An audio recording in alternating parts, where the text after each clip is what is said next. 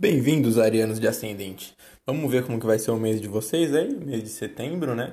A gente tá no finalzinho de agosto, então eu pretendo fazer essas leituras aqui todo final de mês, né? Elas vão ser bem rápidas, só para dar um panorama ali do que, que tá rolando com os planetas e como eles estão influenciando cada um dos 12 ascendentes, tá? Então, de novo, tô reiterando aqui várias vezes.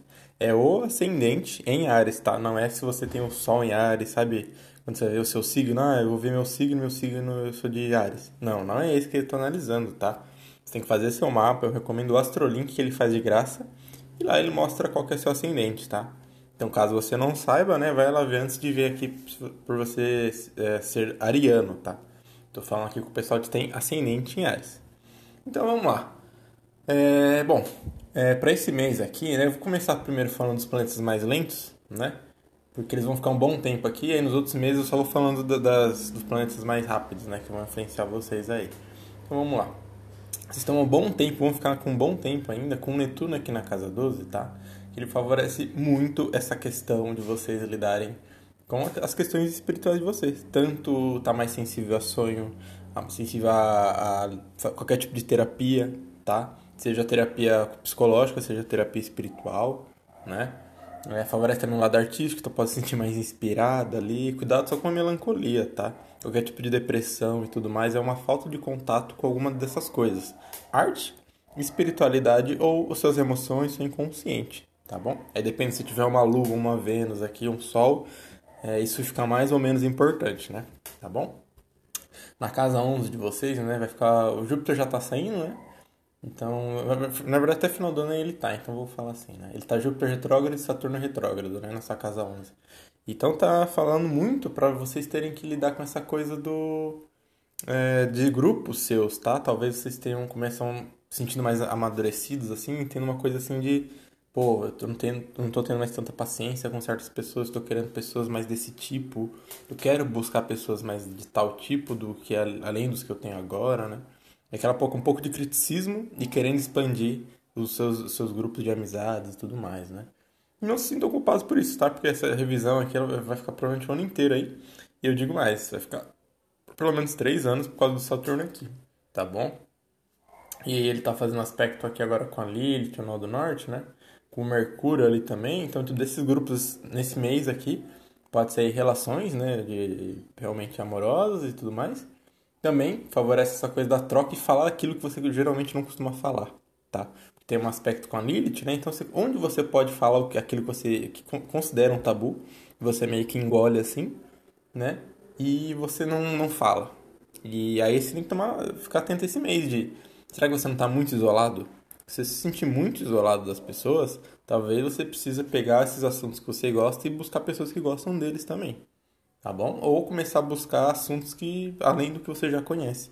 Se você sentir que seus amigos é mais do mesmo, você sentir que, nossa, eu tô aqui, essas pessoas, eu não sinto que falta algo em mim, que eu tô querendo outras coisas, mas não sei o que, né? Então, não entre nessa noia de permanecer igual, principalmente na questão mental e das trocas que você tem com essas pessoas, tá?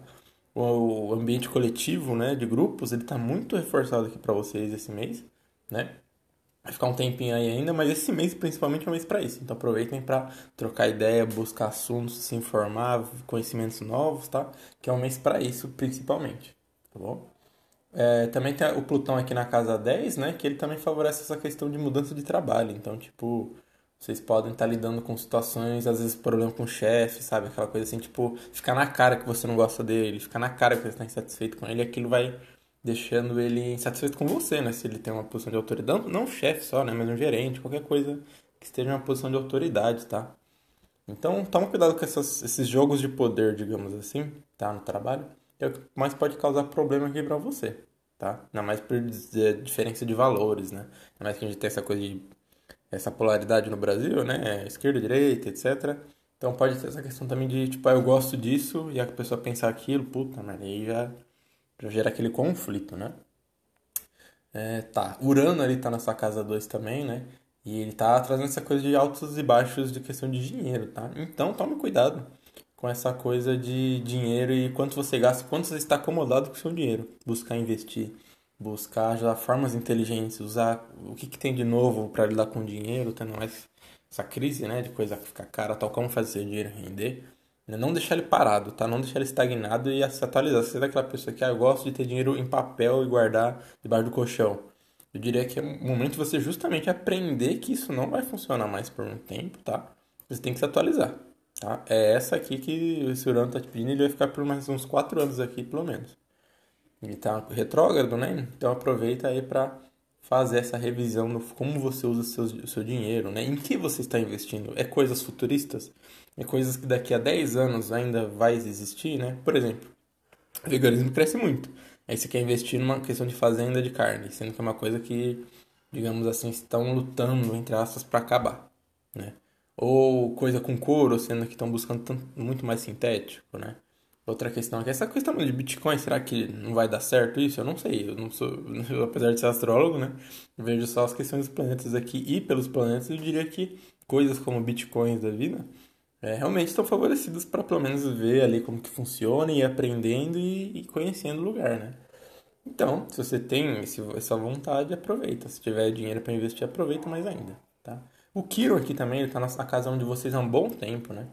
E ele tá pedindo há muito tempo essa coisa de curar feridas relacionadas à autoestima. Se você acha pequenininho, começa a malhar pra ficar forte. Sabe? Isso vai ter um diferencial.